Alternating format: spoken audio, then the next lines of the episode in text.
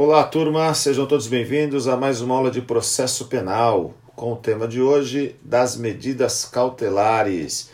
Nós vamos estudar esse tema que é relativamente novo no nosso ordenamento jurídico, para que a gente possa entrar na seara das prisões processuais penais, ou conhecidas como as prisões cautelares. Vamos falar de prisão em flagrante delito, prisão preventiva e suas espécies. Nós vamos falar de prisão temporária, Vamos falar de liberdade provisória com ou sem fiança. Mas antes, passando por esse tema importante, como eu já falei, das medidas cautelares.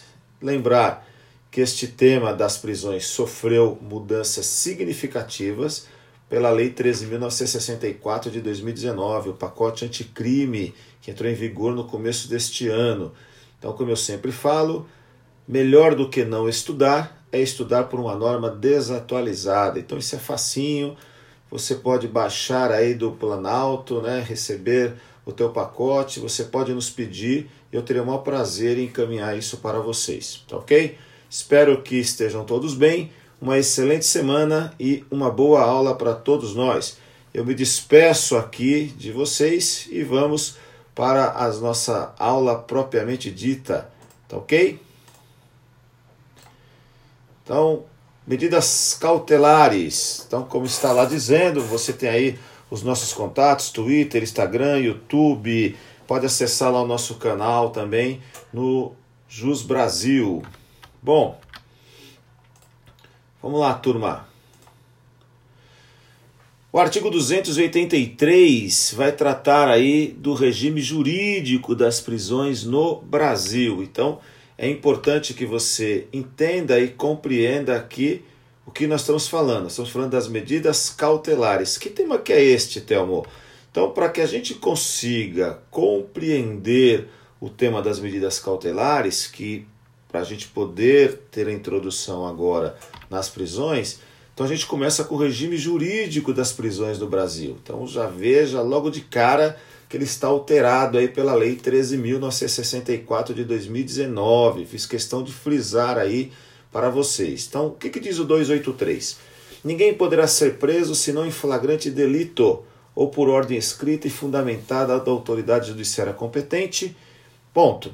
Em decorrência de prisão cautelar ou em virtude de condenação criminal transitada em julgada.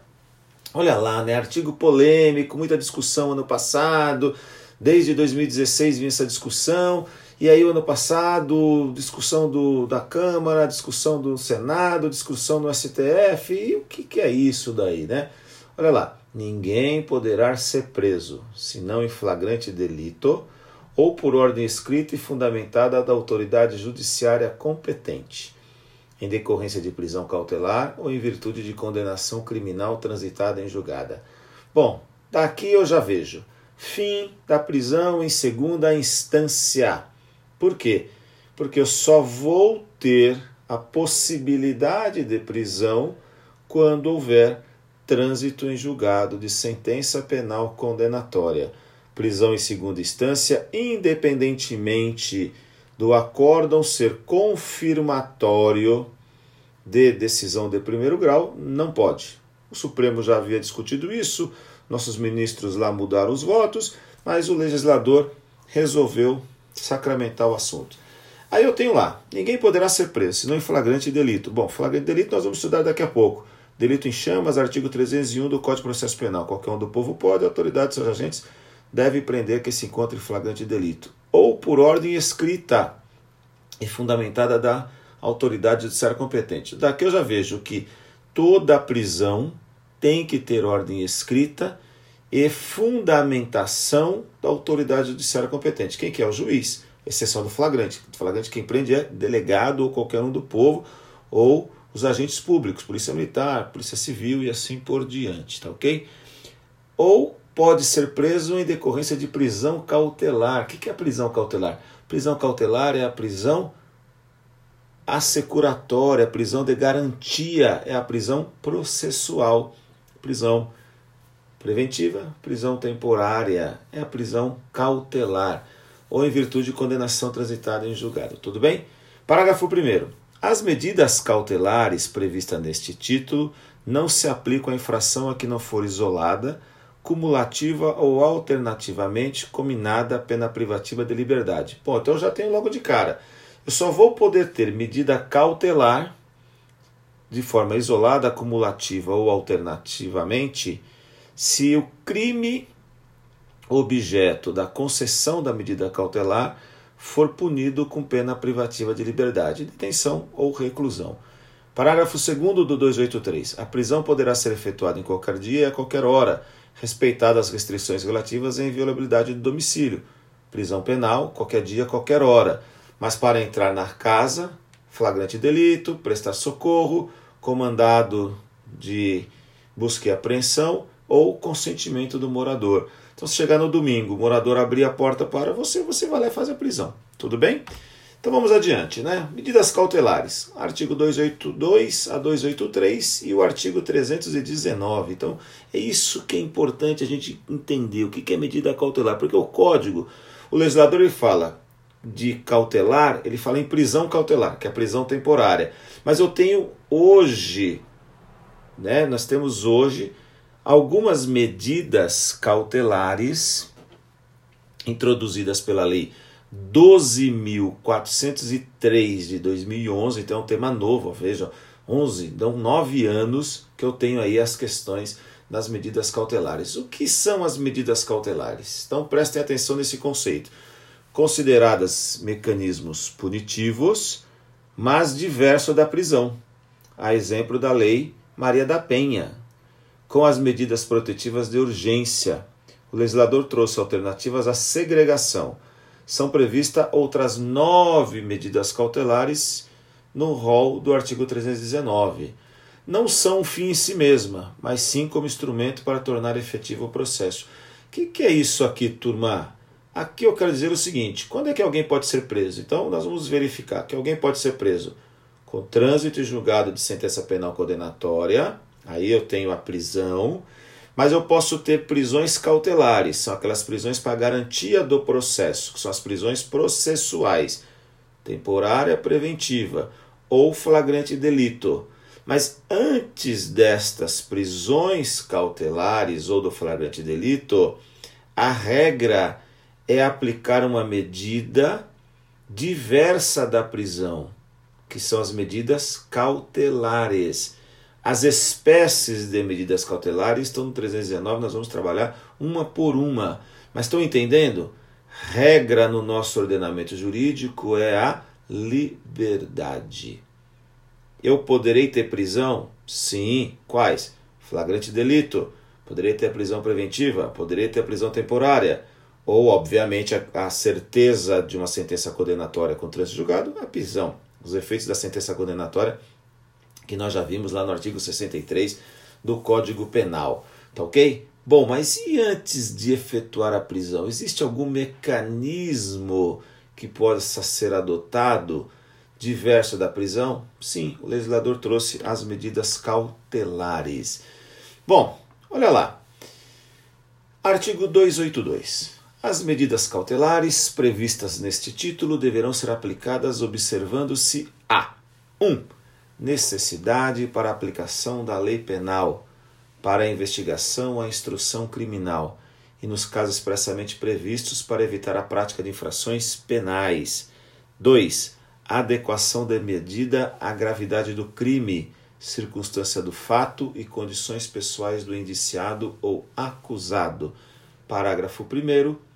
As medidas cautelares poderão ser aplicadas isolada ou cumulativamente Vamos dar uma olhada é, em algumas regrinhas aqui para que a gente possa entender. Depois a gente volta explicando tudo de uma forma geral. Parágrafo 2. As medidas cautelares serão decretadas pelo juiz a requerimento das partes ou quando no curso da investigação criminal por representação da autoridade policial ou mediante requerimento do Ministério Público. Parágrafo 3 ressalvados casos de urgência ou de perigo, de ineficácia da medida, o juiz, ao receber o pedido de medida cautelar, determinará a intimação da parte contrária para se manifestar no prazo de cinco dias, acompanhada de cópia do requerimento e das peças necessárias, permanecendo os autos em juízo, e os casos de urgência ou de perigo deverão ser justificados e fundamentados em razão que contém elementos, em decisão, perdão, que contém elementos do caso concreto que justifiquem essa medida excepcional. Olha lá, parágrafo 2 e 3 alterações por conta do pacote anticrime. É importante a gente atentar para isso. Houve uma correção ali, parágrafo 2 e terceiro pacote anticrime. Bom, e agora, né? Como é que a gente fala aqui? O parágrafo 4 no caso de descumprimento de qualquer das obrigações impostas, o juiz, mediante requerimento do Ministério Público, de seu assistente ou do querelante, poderá substituir a medida, impor outra incumulação, em último caso, decretar a prisão preventiva, nos termos do parágrafo único do artigo 312. Parágrafo 5. O juiz poderá, de ofício a pedido das partes, revogar a medida cautelar ou substituí-la quando verificar a falta de motivo para que subsista, bem como voltar a decretá-la se sobrevierem razões que a justifiquem. E, por fim, o parágrafo 6 a prisão preventiva somente será determinada quando não for cabível a sua substituição por outra medida cautelar, observado o artigo 319 deste Código e o não cabimento da substituição por outra medida cautelar deverá ser justificado de forma fundamentada, nos termos presentes no caso concreto de forma individualizada. Importante, turma, parágrafos 2, 3, 4, 5 e 6, alterações do pacote anticrime. Nós não tínhamos essa possibilidade antes de se decretar a, medida cautelar e a parte ter que se manifestar em cinco dias se ela aceita ou não a medida cautelar se ela quer que substitua ou não a medida cautelar. Então isso é importante. Então lembre-se desses detalhes aí para que a gente possa compreender aí o que fazemos, né? Então nós falamos de regra geral das medidas cautelares. Então o artigo 282 vai dizer, lá, o mais importante aqui é o inciso 1 e o 2. O inciso 1 e o 2 são requisitos para que hajam as medidas cautelares. Vamos repetindo. Inciso 1 do 282 necessidade para aplicação da lei penal. Por que, que se decreta a medida cautelar? Para aplicar-se a lei penal. Então, se eu vou decretar uma, um monitoramento eletrônico daquele que está respondendo a uma, está sendo investigado por um crime, se eu vou recomendar fiança, se nós vamos recomendar o isolamento, não frequentar determinados locais, para que, que é?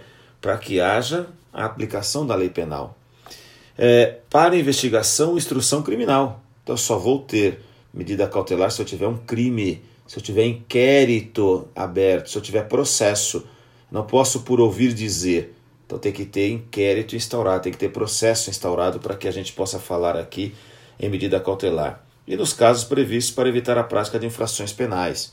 Então, para que se decreta a medida cautelar para que a pessoa deixe de cometer determinados outros crimes, entendeu? 2. Adequação da medida à gravidade do crime. Então, nós vamos verificar lá na fiança, por exemplo, que nós vamos aplicar, o juiz ou o delegado pode aplicar um valor para que seja adequada a conduta. Tá ok? Bom, o artigo 319 fala-se das outras medidas cautelares. Por quê? O legislador trata prisão preventiva e prisão temporária como medida cautelar, porque são prisões processuais.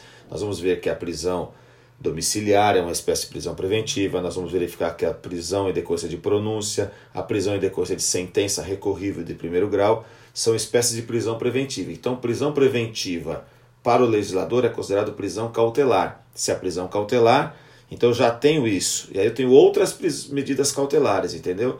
Eu achei um pouco é, confuso isso é, em 2011, quando o legislador assim o trouxe, né? Deveria deixar lá prisão processual e medidas cautelares, ou seja, medida cautelar diversa da prisão. Mas o legislador a gente sabe, né? Essa é a minha opinião, de alguns outros doutrinadores, né? não sou doutrinador, apenas professor da matéria, mas compreendam, quando o legislador fala medidas cautelares, ele está falando tanto de prisões cautelares, flagrante delito é, temporária e preventiva, e outras medidas cautelares que nós vamos estudar agora no artigo 319. Bom, comparecimento periódico em juízo, no prazo e nas condições fixadas pelo juiz, para informar e justificar a atividade. Então, o camarada está respondendo lá um inquérito, está né? Tá sendo investigado por um crime, está sendo processado, então pode ser decretada a medida cautelar de comparecer periodicamente em juízo, nos prazos e condições fixadas pelo juiz, para informar os quais atividades. É o que a gente chama da medida cautelar no período de provas. Então o juiz estabelece, uma vez por mês, o senhor vem aqui, todas as terças, todas as quartas, a cada dois meses, e aí o senhor, quando vier aqui, o senhor vai ter que dizer o que, que o senhor está fazendo. O senhor está trabalhando, está trabalhando aonde, o senhor está morando e assim por diante. Ele se comprometeu, então ele tem o direito de responder o processo em liberdade, ele não vai ficar preso preventivamente. Tudo bem? 2. Proibição de acesso ou frequência a determinados lugares, quando por circunstâncias relacionadas ao fato, deve o indiciado ou acusado permanecer distante desses locais para evitar o risco de novas infrações. Muito comum, acidente de trânsito, né? o camarada vai lá, bate o veículo, estava embriagado, paga fiança, né? responde o processo de liberdade e também fica proibido de frequentar o quê?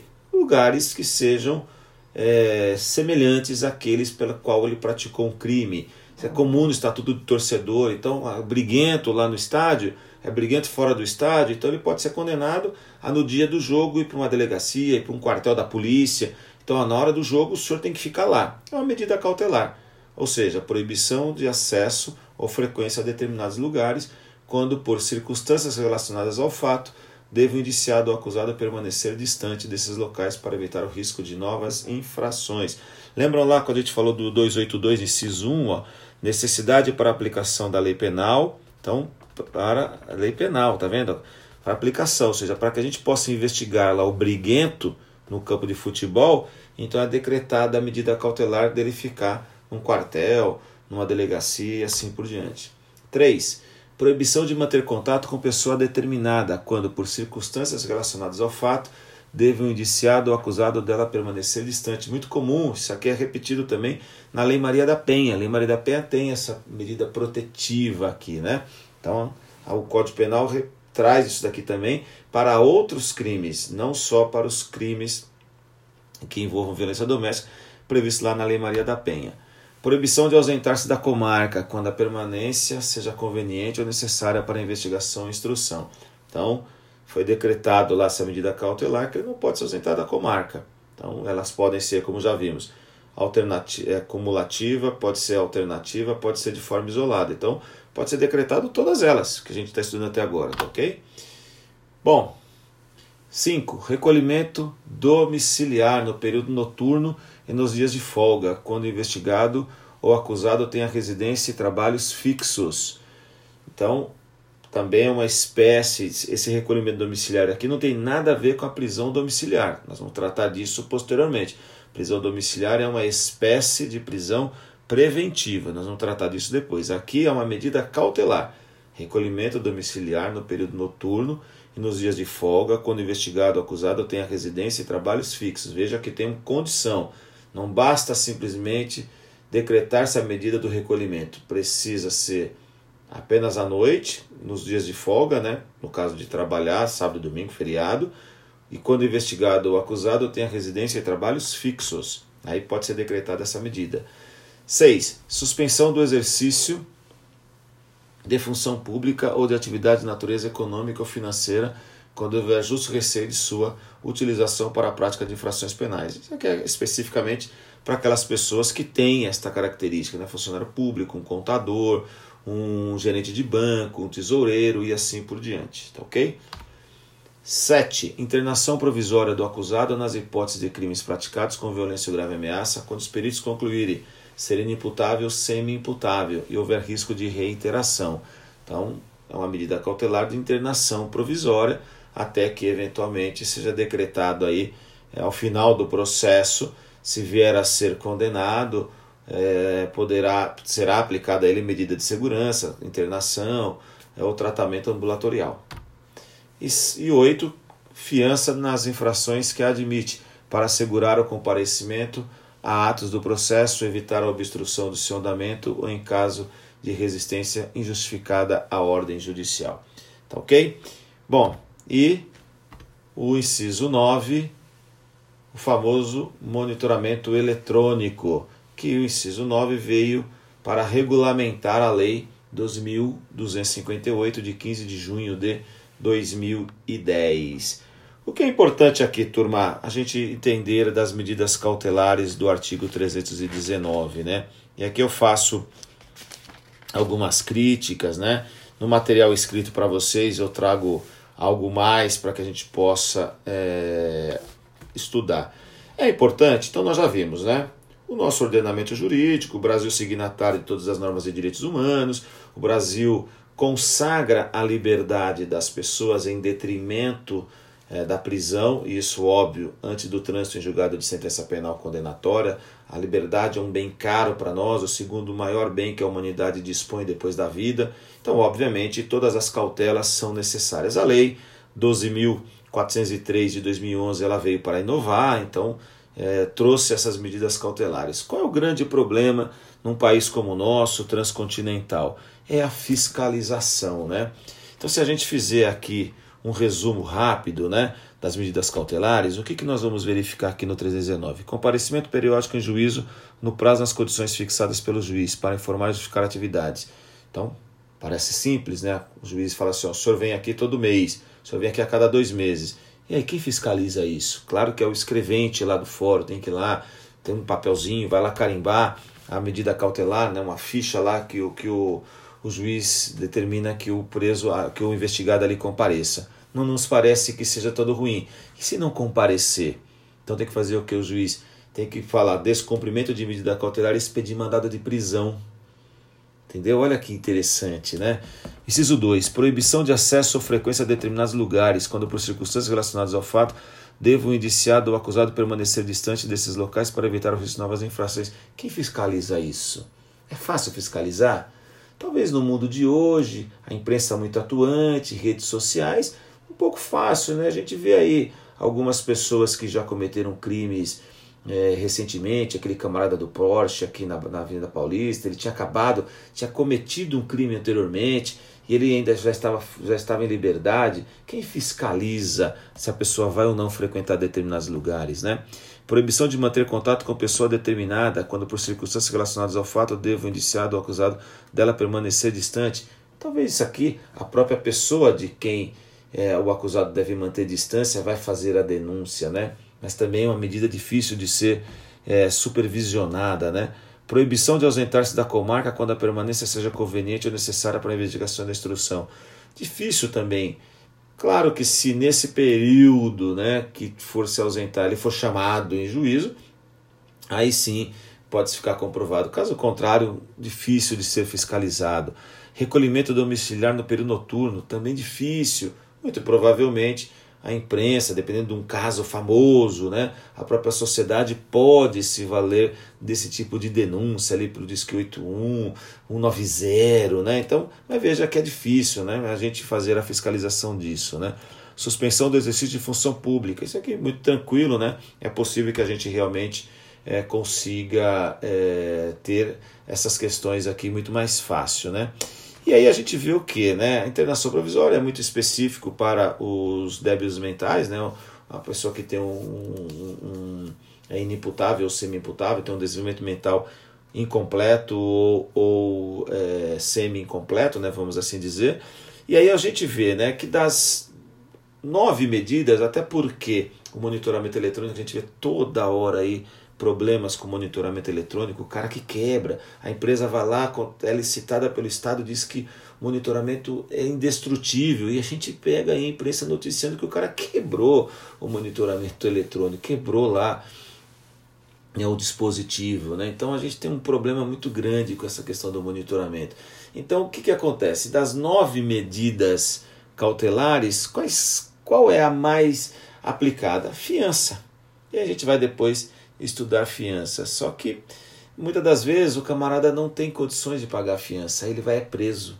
Por isso a gente tem uma quantidade de preso provisório muito grande, entendeu? Então a gente precisava avançar um pouco nessa questão aí das medidas cautelares, porque é algo interessante, desafoga o sistema prisional, você não mistura preso provisório com preso já sentenciado, sem preso condenado. Então a medida é interessante. Fica aí uma dica para quem quer se aprofundar no tema, fazer TCC a respeito. É bastante importante num país como o nosso, que tem o Estado Democrático de Direito. Mas, obviamente, primeiro vem a lei, depois os estados têm que se adaptar, e aí essa adaptação acaba sendo um pouquinho mais complicada. Por isso que a maioria das vezes se aplica aí a fiança, tá ok? E aí quando a gente falar de fiança, a gente discute mais precisamente. É só para a gente ilustrar aí monitoramento eletrônico. Então, por fim, né, o que a gente pode tratar aqui em resumo do artigo 282, inciso 1 e 2 e artigo 319, que fala da prisão e das medidas cautelares. Requisito para os requisitos, perdão, para a decretação das medidas cautelares. Requisitos, a nossa ADIM. Então assim, se a gente falar né, quais são os requisitos para as medidas cautelares? ADIM. Primeiro, o A, adequação da medida. O D, tem que ser decretada por juiz. O I, infrações punidas com pena privativa de liberdade. E o N, necessidade da medida. Então, para que eu tenha as medidas cautelares, eu preciso primeiro adequação da medida. Não adianta você aplicar uma fiança para quem não tem condições de pagar. Não adianta você aplicar de, de proibição de frequentar determinados lugares se o crime pelo qual o acusado cometeu não tem nada a ver estar num ambiente ou outro. Deu para entender? Não adianta você aplicar uma medida dele não do, do acusado não sair da comarca do juiz se ele é um, um caixeiro viajante, se o camarada é um caminhoneiro. Ou seja, então eu aplico uma medida cautelar, mas eu deixo ele passando fome. E aí? Então a gente tem que entender, tá? a medida tem que ser adequada. De qualquer forma, optando-se pela medida cautelar, diversa da prisão, por óbvio, ela tem que ser decretada por juiz. Ao ser decretada por juiz, qualquer pena, qualquer crime? Não. Punido com pena privativa de liberdade, porque se eu tiver infração de menor potencial ofensivo, não tenho medida cautelar. Tudo bem? E necessidade da medida. É necessário aplicar uma medida cautelar? Ah, mas não é porque a medida cautelar, ela em relação à prisão, ela é menos gravosa, que a medida cautelar é um benefício, puro e simples. É um constrangimento para aquele que eventualmente não precisa da medida. Aquele que não vai prejudicar a instrução criminal, aquele que não vai fugir, não vai ameaçar a testemunha, tá ok? Aquele que vai colaborar com a investigação. Então, por que é uma medida cautelar? Tem residência fixa, tem emprego lícito, ocupação. Então, para que é uma medida cautelar? Dá para entender? Não é porque cometeu um crime que ou tem que ser preso ou tem que ser aplicada a medida cautelar. Não, a medida cautelar tem que ser adequada, tem que ser necessária e a infração ainda tem que ser punida com liberdade. São requisitos. E se assim entender que deve ser decretada a medida cautelar, aí tem que ser feito por juiz. Tá ok? Se a gente pegar aqui, ó, uma mudança que nós tivemos, né, no artigo 282, então repetindo aqui, ó, para a gente lembrar para que a gente possa compreender direitinho aqui, né? As medidas cautelares serão decretadas pelo juiz a requerimento das partes ou quando no curso da investigação criminal por representação da autoridade policial ou mediante requerimento do Ministério Público. Então eu tenho lá no parágrafo segundo do artigo 282 uma inovação trazida pelo pacote anticrime. Antes era só o juiz, mas olha que interessante, ó decretadas pelo juiz a requerimento das partes. Quem é parte? Parte é Ministério Público e advogado. Então você, se estiver como advogado do seu cliente, você pode, verificando que o seu cliente poderá ser preso preventivamente, o que, que você faz? Você requer uma medida cautelar que seja adequada, que seja compatível ao crime. Entendeu? Nós vamos falar de, de, de flagrante delito quando a pessoa é presa em flagrante delito, o artigo 310 do Código de Processo Penal, ele fala lá da juiz, da audiência de custódia. Então ali é o, é o momento do advogado eventualmente pedir o quê? Já, se o juiz vai pensar em prisão preventiva, uma medida cautelar. Você vai lá e faz com o teu cliente, ó, assim, ó, ele vai se comprometer a não sair da comarca. Toda vez que ele for intimado, ele vai comparecer. Então você leva a medida, porque Hoje o parágrafo 2 do 282 te dá esta possibilidade. Tá ok? Bom, turma, eu agradeço a todos vocês. Muito obrigado pela atenção, pela paciência. Tenham todos uma excelente semana. Este material vai estar lá no nosso canal do YouTube. Esse material também vai estar lá no nosso podcast, lá no Spotify. Então fiquem à vontade, assim como o material escrito vai estar disponível para vocês para download. Até uma próxima, se Deus quiser, uma excelente semana.